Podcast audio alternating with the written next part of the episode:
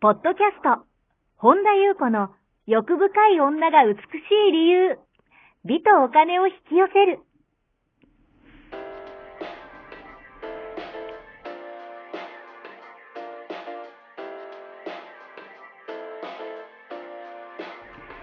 ポッドキャスト、本田優子の欲深い女が美しい理由は、1万人の女性をコーチしてきたメンタル美容研究所代表、本田優子が、幅広い知識と自らの経験をもとに、より美しく豊かになる方法を独自の視点からお伝えしていきます。女性の本来持っている美しさを引き出すヒントや、2005年から実業家として培ってきたノウハウ、精神的、経済的な自立、自由奔放に輝きながら自分の人生を楽しむ意識やメンタルづくりについてお話をしつつ、また、リスナーの皆様の様々な悩みを解決していく番組です。それでは、本日の番組をお楽しみください。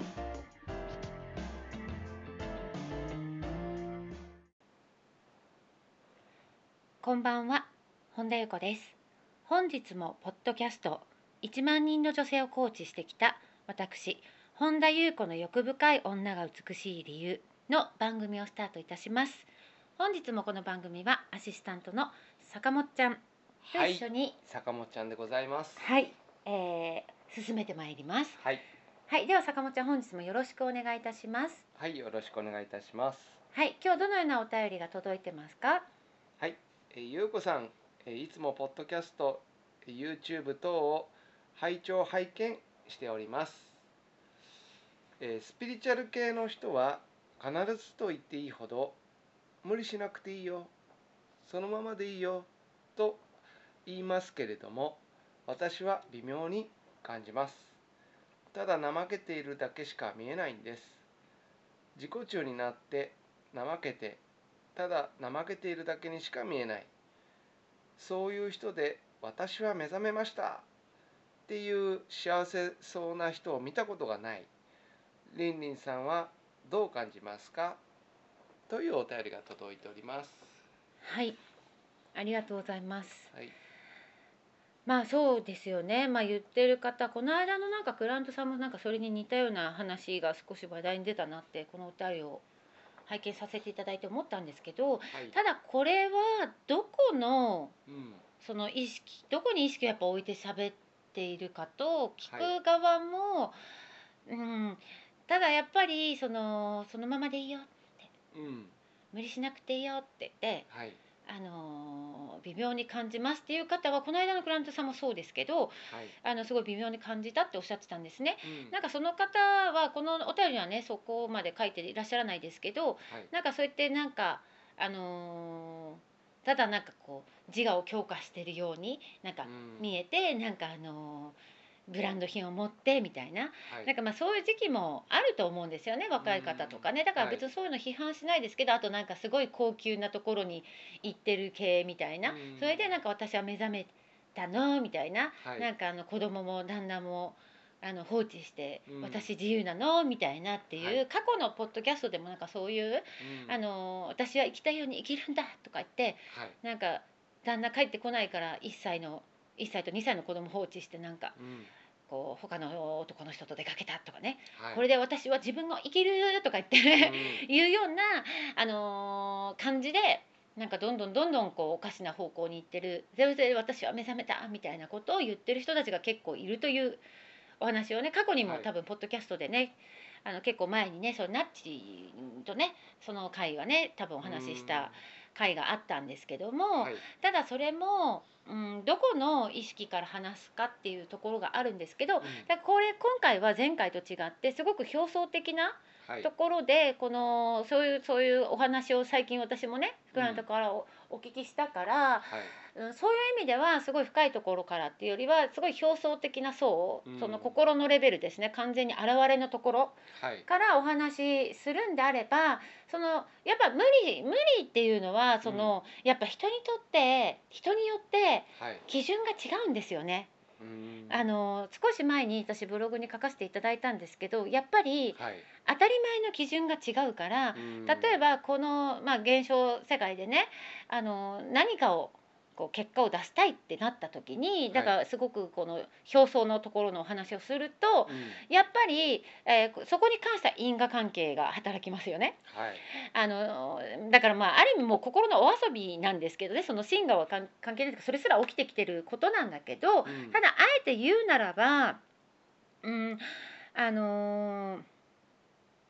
無理しなくていいよっていうのもはいやっぱり結果を出してる人とかっていうのは当たり前の基準があのやっぱ感情に左右されて振り回されてないんですよねやっぱ淡々と継続するとか、はいなんかそのモチベーションが大事なんだみたいなう、ん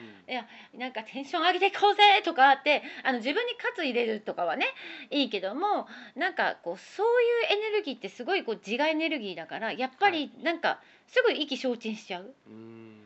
あもうダメだみたいな なんかちょっと嫌なことあったなあもう今日そんな気分じゃないかもう私嫌だとか ねはい感じでやっぱりそうすると例えばうーん淡々と続けるって難しくなりますよねやっぱり継続を力なりっていうのは確かにそうで、はい例えばこれもそれもいい悪いはないですけどうん全てにおいてやっぱり人それぞれの基準が違うんですよだけどもそれはやっぱり自分の基準で人をはいあれする必要もないうんなんかあのジャッジする必要もないですよね人それぞれやっぱ基準が違うからはいだけどもあのーやっぱりそういうふうに発信してる人うんとかそういうのをね教えている私は目覚めたってね言うおっしゃってる方とかがなんかっていう場合ははいやっぱりそこは聞く側が気をつけた方がいいかなって思うんですね。うんだから結局何が言いたいかっていうと、まあ、よくあることで、はいあの無理っていうのは、うん、良質な負荷をかけるのも大事だしうん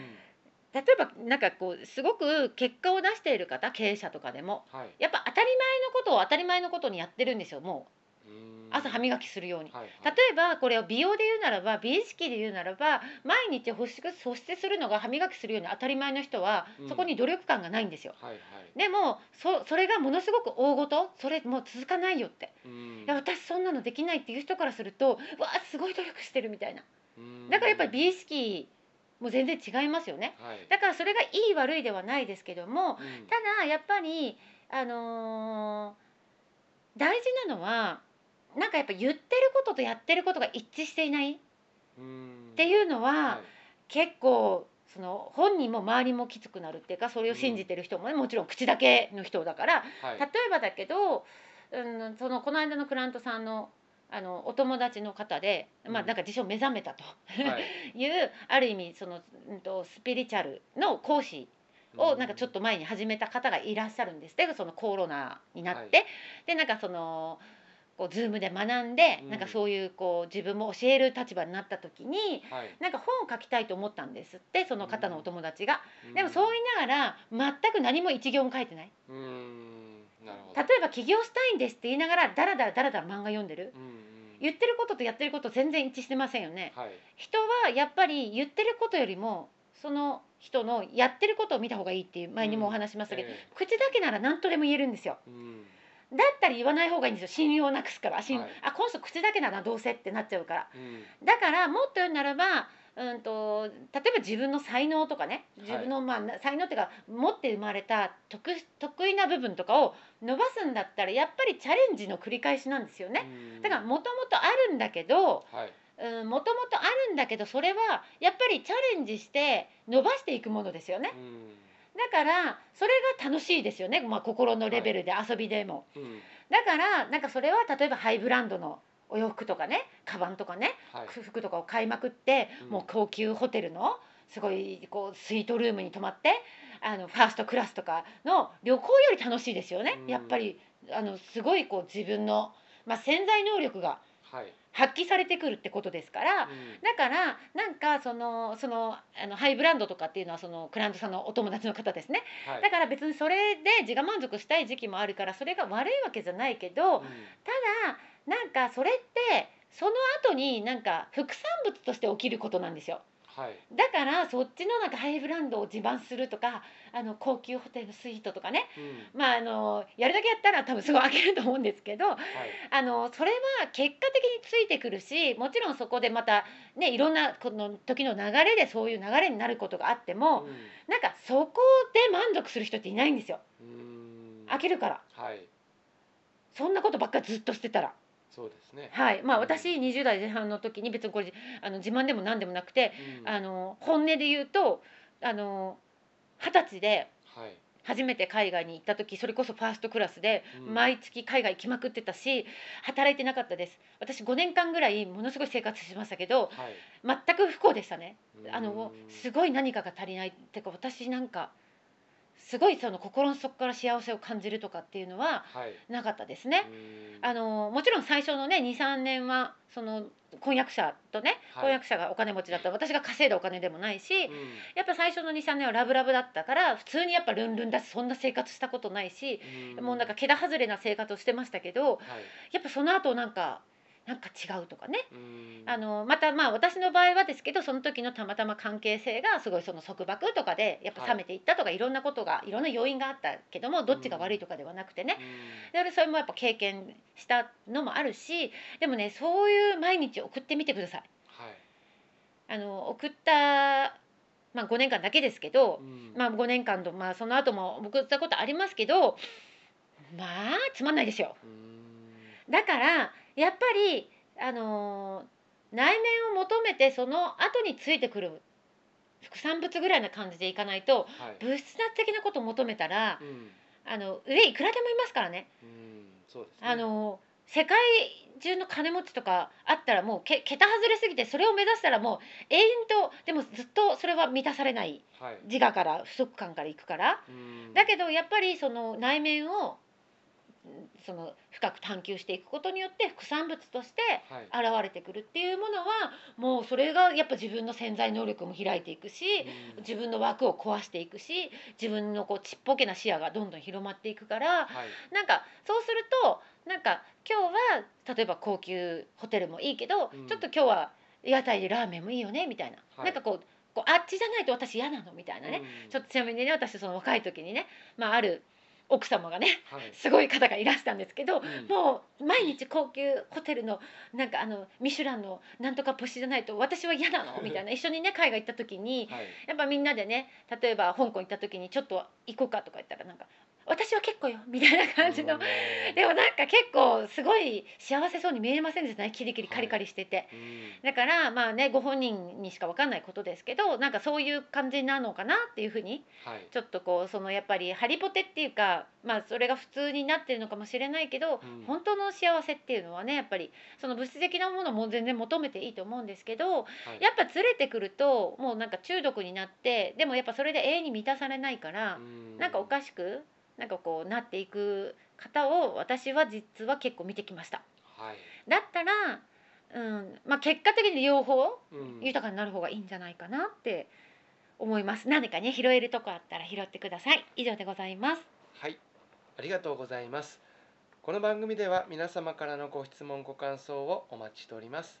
本田裕子のホームページ、ゆうこ本田 .com からもしくはサイト内にある LINE 公式からお寄せください。はい本日も最後までお聞きくださりありがとうございましたまた次回お会いしましょう